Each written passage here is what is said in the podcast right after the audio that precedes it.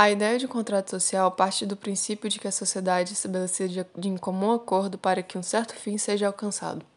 O contratualismo é uma escola de pensamento a partir da qual várias interpretações sobre a natureza humana e o surgimento das sociedades civis foram concebidas. Ele é o momento em que o ser humano deixa de viver como ser natural e passa a viver como um ser que se destaca da natureza, criando suas próprias leis, sua moral, os costumes e um conjunto de instituições para que sua convivência seja mais harmônica. Segundo os filósofos contratualistas, há um período da humanidade que é o período pré-social, em que o ser humano encontra-se em seu estado de natureza, em que a sociedade ainda não se formou, quando não há uma lei civil e, portanto, uma civilização para amparar o convívio social. Esse estado é regido por uma lei da natureza que coloca os seres humanos em plena igualdade de direitos. Chamamos o conjunto de direitos naturais e a teoria do estado de, de natureza de justnaturalismo. O grande problema do, do estado de natureza é que a igualdade dos direitos gera conflitos, e para que a convivência seja mais pacífica entre as pessoas, é necessário instituir um conjunto de leis civis que solucionem todos os possíveis conflitos que podem surgir nela.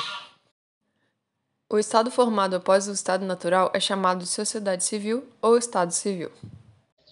Juntamente com outras figuras do contrato social, Thomas Hobbes utilizou essa teoria para desenvolver a organização da sociedade em forma de Estado. Hobbes desenvolve suas teorias políticas a partir do cenário conturbado em que se encontrava a Inglaterra no século XVII. Nesse período, publicou diversas obras que hoje são bem reconhecidas, como Do Cidadão e O Leviatã. Conhecido por racionalismo metodológico e com uma visão competitiva da vida, Hobbes acreditava que o ser humano possuía essa vontade de competir em sua essência natural e por isso considerava que o homem é o lobo do próprio homem.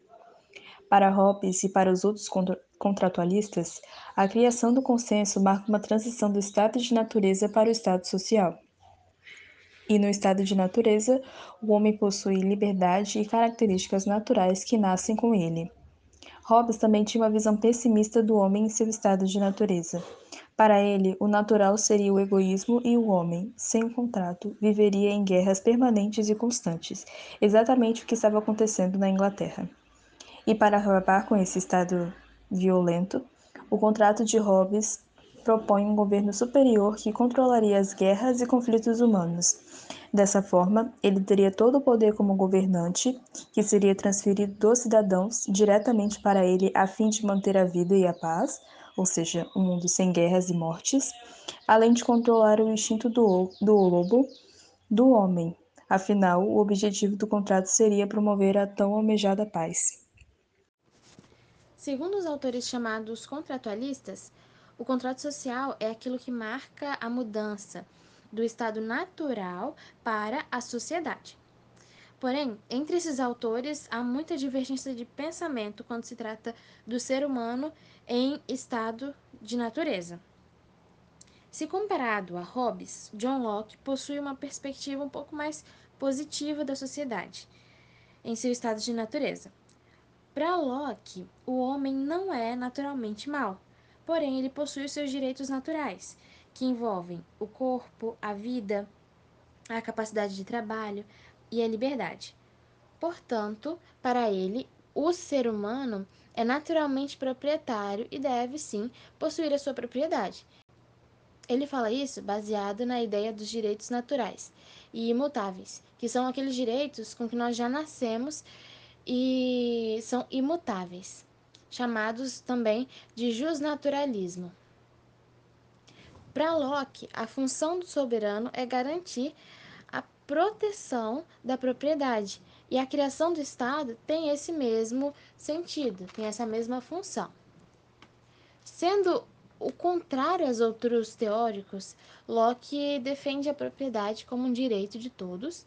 Isso escandaliza muitos, muitas pessoas do seu tempo é, que era na década de 80 aproximadamente. Ele desafia a burguesia dessa década de 80.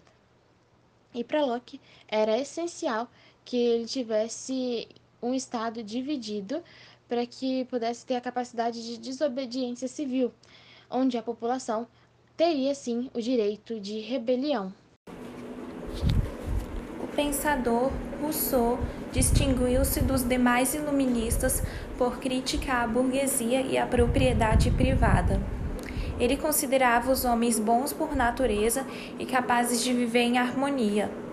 Além disso, esse filósofo tinha uma tese que aparece em toda sua obra, a de que o ser humano é melhor quando está mais próximo da natureza.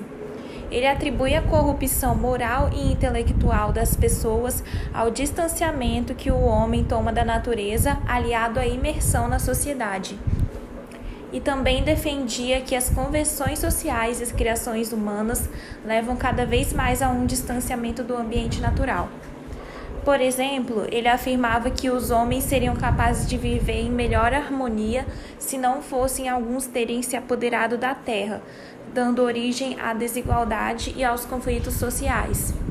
Ele também propunha um governo no qual o povo participasse politicamente e a vontade da maioria determinasse as decisões políticas. Esse filósofo expôs suas ideias em obras como Emílio ou da Educação, O Contrato Social e Discursos sobre a Origem da Desigualdade. No geral, Hegel foi um grande crítico da teoria do contrato social, principalmente levando em consideração as, as ideias tidas por Rousseau. Ele vai enxergar o Estado como sendo precedente do indivíduo singular.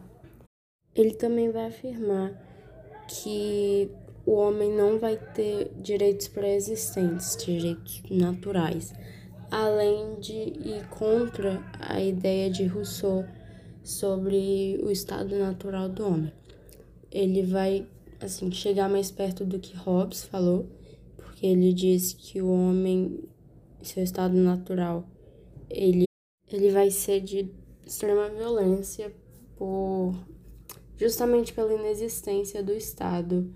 Continuando a falar de direito, ele vai pensar que o direito não é um fato individual, e vai ser um produto social de uma certa forma. Ele também vai dizer que o Estado não é uma obrigação, é no sentido do indivíduo poder escolher ser um membro de um Estado ou não. Além disso, ele também vai dizer que a Constituição vai ser o princípio organizador assim da, do Estado, de uma forma geral. A grande questão é que essa Constituição que ele vai estar se referindo não é uma implementada assim como um conjunto de normas, de leis, uma coisa mais jurídica. Para ele, essa Constituição vai ser assim o resultado de uma consciência de costumes passados de geração a geração ao longo do tempo e que aos poucos vai tendendo cada vez mais à razão.